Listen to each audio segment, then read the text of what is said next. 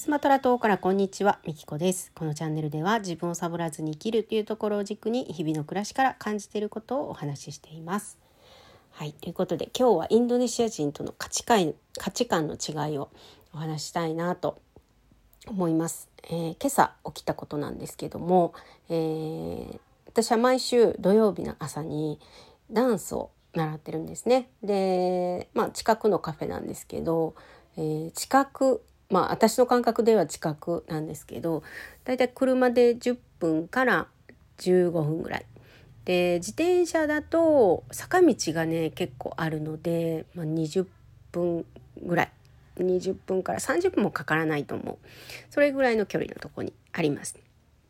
はい、で土曜日はね結構旦那が忙しいので、えー、送り迎えも申し訳ないなと思って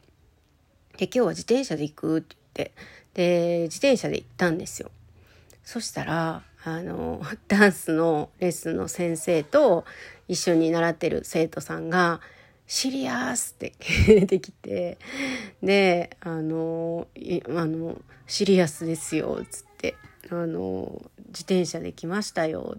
遠いでしょって言われたから「いやそんなに遠くないよ」って、まあ、20分から30分の間で来れるよって言ってで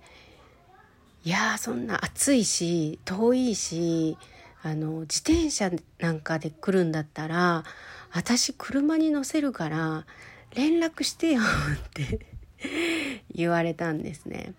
はい、で私はあの別にいやいや自転車で行ってるわけじゃなくてこの時間がね心地いいんですよ実は。でなぜかっていうとこっちにいると意識しないと本当に動かないんですよ。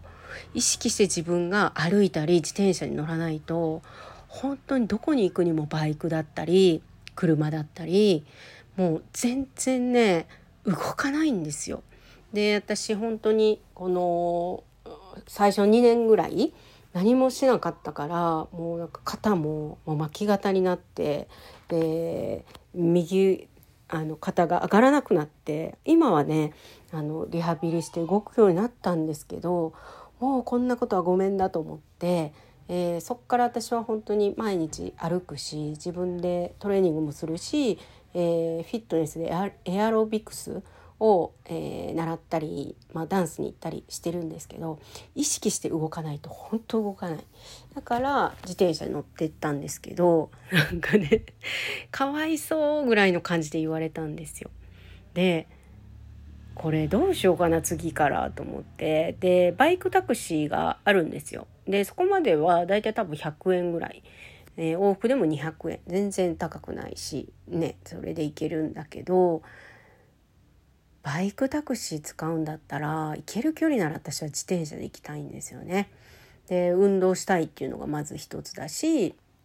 で自転車で行くとやっぱ景色が見れるんですよね。でこのあの田舎道道すっごく悪いんですけどマウンテンバイクだしあの全然大丈夫なんですよね。そうだからね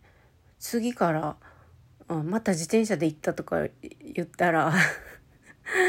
なんで連絡しないのとか言ってきそうなんで、とりあえず旦那に、あの、ミキコは自転車でハッピーなんだよっていうことを伝えてくださいっていうのを旦那に言って。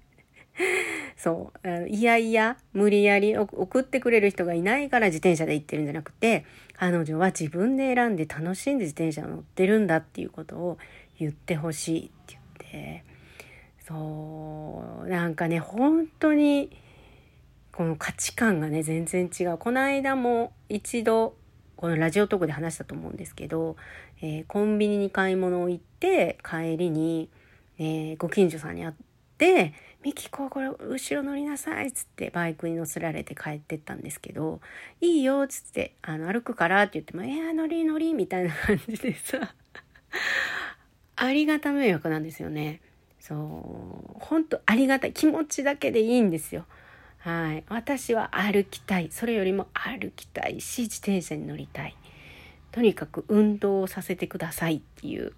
感じなんですよね。で週1回その山道登っていくのも結構楽しいなと今日ね思ったんですよ朝。だから来週からも引き続き雨じゃない限りね自転車で行こうかなと思ってるんですけどただあの周りがね心配するので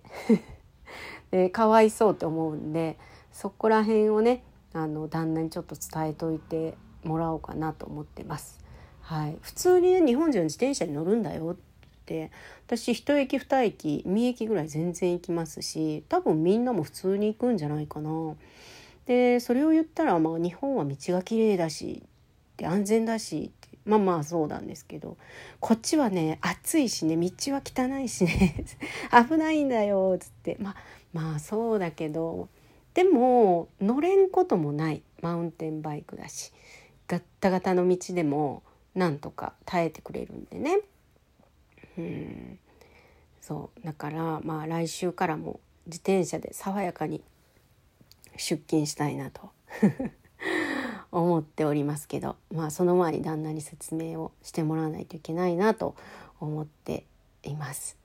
はい。価値観の違いでね。こんだけあの気を使わせるというかねそんな体験を今朝してきました。はい、引き続きあの自転車も楽しみたいなと思ってます。最後までお聴きいただきありがとうございました。